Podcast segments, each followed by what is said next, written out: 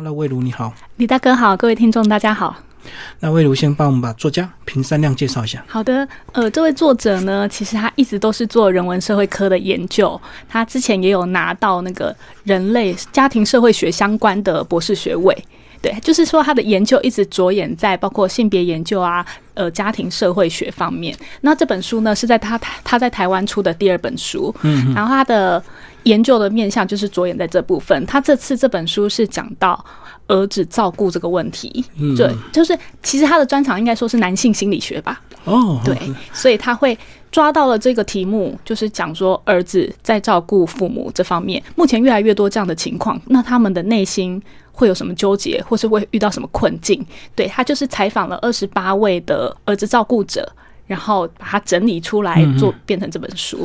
可是看到这个书名，我是儿子，我来照顾，大家就会好奇，哎，那女儿的角色呢？为什么她只针对儿子来讨论这样？对，就是这本书的特色就在于，它确实是针对儿子来找讨论。因为过去我们确实都会觉得，嗯，讲到长照或是照顾老人家，一般是不是都是媳妇或者是女儿？因为女性一般认为是比较擅长照顾人的。可是目前因为那个高龄化跟少子化嘛，呃，老人越来越多，可以照顾的人越来越。越少，所以有时候现在慢慢出现的，就是儿子也不得不去照顾老人家，或者是说因为少子化，所以他只有一个儿子，对，所以他不得不照顾这样。对，那如果儿子本身没有结婚，或者是儿子是独生子，那其实呃，照顾的责任确实是会落在儿子身上。可是就是刚刚说的，一般认为女性照顾是比较合理的，所以其实比较少人会注意到说儿子照顾目前面临的困境。所以这就是作者写这本书的原因。所以他是真实访问了二十八位真实男生儿子照顾这个双亲的一个这个案例来做一个分析哦。那接下来就把章节先稍微帮我们介绍一下。好的，就是这本书总共有五章。对，呃，第一章呢，他讲到儿子照顾的现况。其实那个现况啊，当然还是日本的现况，只是跟台湾其实你可以做一些对照跟比较。最明显的差异就是，呃。儿子照顾的情况是从日本的统计资料来看是越来越增加的。大家会说，那怎么不是媳妇，不是女儿？也就是说，这两个女性照顾的比例上有一部分是持平，有一部分是下降。可是整体照顾的趋势增加了，所以其实代表儿子照顾的情况是越来越多的，嗯，变多。对，那这应该也是台湾社会今后要面临的问题啦，这一点很重要。那第二章呢，他就开始。呃，其实后面还开始叙述说，那儿子照顾者的人际关系，他们在照顾父母之后，到底会面临什么样的呃跟人的关系的改变？第二章他讲到照顾父母这件事呢，跟妻子的关系，也就是说，这位儿子照顾者他是已经结婚的人，结婚的状况。对，那对啊，那如果你已经结婚了，怎么不是你老婆在照顾，是儿子在照顾呢？因为其实这种状况有很多假设啊，很多可能性。如果儿子是独生子，要照顾自己的父母；女儿也是独生女，就是刚刚有提到少子化的问题影响所及。对，那如果女儿也要照顾娘家的父母的话，那其实很难说一定要女儿媳妇来帮忙照顾公婆。对对对，而且其实它里面有讲到一个问题，就是当儿子负责照顾。爸爸妈妈的时候是谁来照顾儿子他自己的家？如果他们有又有小孩的话，其实就是妻子啊。妻子负责的其实是一个照顾基础的，让他可以好好维持安心去照顾父母。对对对，嗯，所以他妻子的责任也是很重。那至于第三章呢，他只是讲到照顾父母跟手足的关系。他说为什么不是手足而是自己呢？对，就是兄弟，如果是兄弟很多的状况之下，嗯，这个问题就是当然是非常复杂了。会不会是因为你是长子？然后你就觉得哥哥应该要负责，或者是说这一切只是因为凑巧。他家里面有讲到一个就是方便性，可能我刚好住的比较近，或者是我住家里这样，对，或是我的工作性质是可以容许我这样子照顾父母的。还有一方面是跟兄弟，一方面是儿子跟姐妹。那姐妹就是。也是一个相处上容易会有问题。如果姐妹是嫁出去的，嗯那她有没有可能说回来的时候，偶尔看你照顾父母，就会给你下指导棋之类的？这是第三章在讲的跟手足之间的问题。而且我觉得有有有一些可能还是现实的考量啊，就是因为也许你能力比较厉害嘛，你就赚比较多钱，或者是你的上班可能比较弹性，所以你就不得就沦落到你来照顾这样。对，也不能说沦落。就是对，就是看大家的方便呢、真的，有的人可能连自己都顾不好了，那他要怎么，怎没有么办呢？办法再额外照顾父母亲，对，然后你就会觉得说，哎、那我比较能力比较强，我就比较倒霉。对，对，这就是第三章会讲到的，就是跟手足之间其实有很多的纠结。嗯，那第四章呢，他是讲到儿子照顾者的照顾方法及观点，就是。一般哦，我们一直在讲一般社会的概念，其实会觉得男生比较不会做家事，诶，那你要怎么照顾你父母呢？就是吃穿洗澡，如果他是行动不便的话，你要怎么更衣呀、沐浴啊？帮他上厕所，嗯对对对，换尿布什么的，对就是以男性来说，你们真的可以做到吗？那其实这个是可以学习的啦，或者是说，其他有讲到一个最低照顾的概念。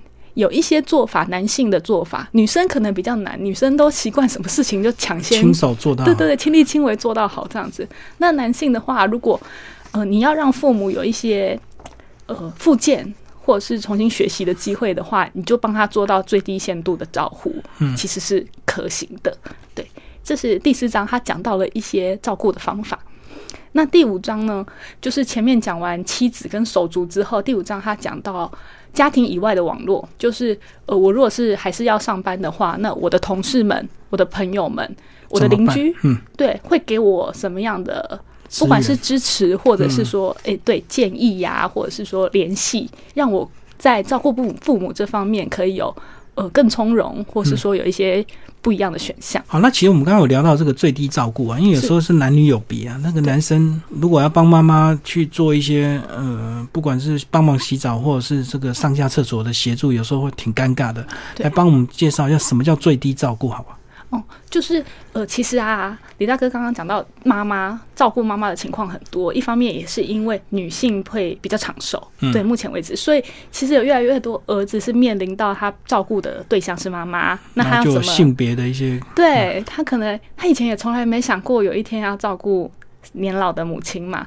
那这里呢，其实他刚书里有二十八个案例，那这里有一个案例是这样子的，就是他要怎么样帮母亲换尿布。可是其实他并不是说让母亲自己换啦，因为应该是没有办法。可是他会做到最低照顾呢，就是让母亲不要躺着换尿布。希望她可以站起来，就是把她扶起来之后，用站的换尿布。其实，在对于换尿布的人来说，那个体力啊、那个支撑啊或者什么的，其实是比较省力的。而且你还是要让呃长辈有机会可以起来稍微动一也是算。附件，就对。对对对，就是一方面，其实最低照顾真的就是希望你可以做的自己长辈自己可以做到的事情，就是我们还是自己试着做做看。因为你如果不做，你就越来越生疏，那你可能就是退化会越来越严重。嗯，对，没错所以。包尿布是一个方法，站着换可能会比较好。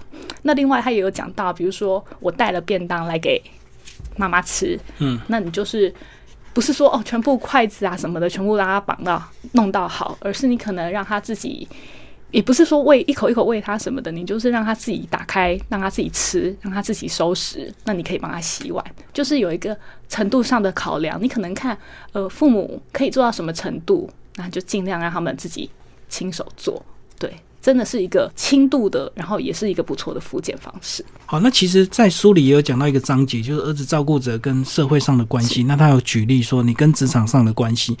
那有时候这个透过你跟职场上的一些同事的一些分享，反而搞不好可以找到自己的同好，也可以造成呃有彼此的一个资源的一个力量。这样，对，其实作者在这边呃的理论啦，应该是说圈外围的外围的人际关系，刚刚有讲到，可能有同事或是朋友。对，可是如果我是一个中年的儿子，我在照顾我的父母亲的时候啊，如果是我的朋友圈，可能并不是每个人都会面临到这样子的情况，他们可能还没有遇到，所以你究竟。有没有办法在朋友里面找到可以吐露这些事情？因为照顾父母，如果是长期下来，一定会有很多的困扰啊、焦虑啊。那你可不可以跟你的朋友讨论？其实这是有点难的。可是反过来说，如果你在职场上可以认识一些，因为职场的话，呃，那个年龄层会稍微错开一点。对，可能有较大。对对对，就是不是像朋友，可能都是同辈，嗯他们如果没有在照顾父母，就会比较难了解你的心情。可是如果是同事里面有年纪比较大的，或者是有这方面的经验的，其实你就可以，就算是聊天也好，你可以跟他切磋，你可以跟他学习，或者是你可以跟他吐苦水。所以这是稍微呃，同事跟朋友在扮演。儿子照顾者的。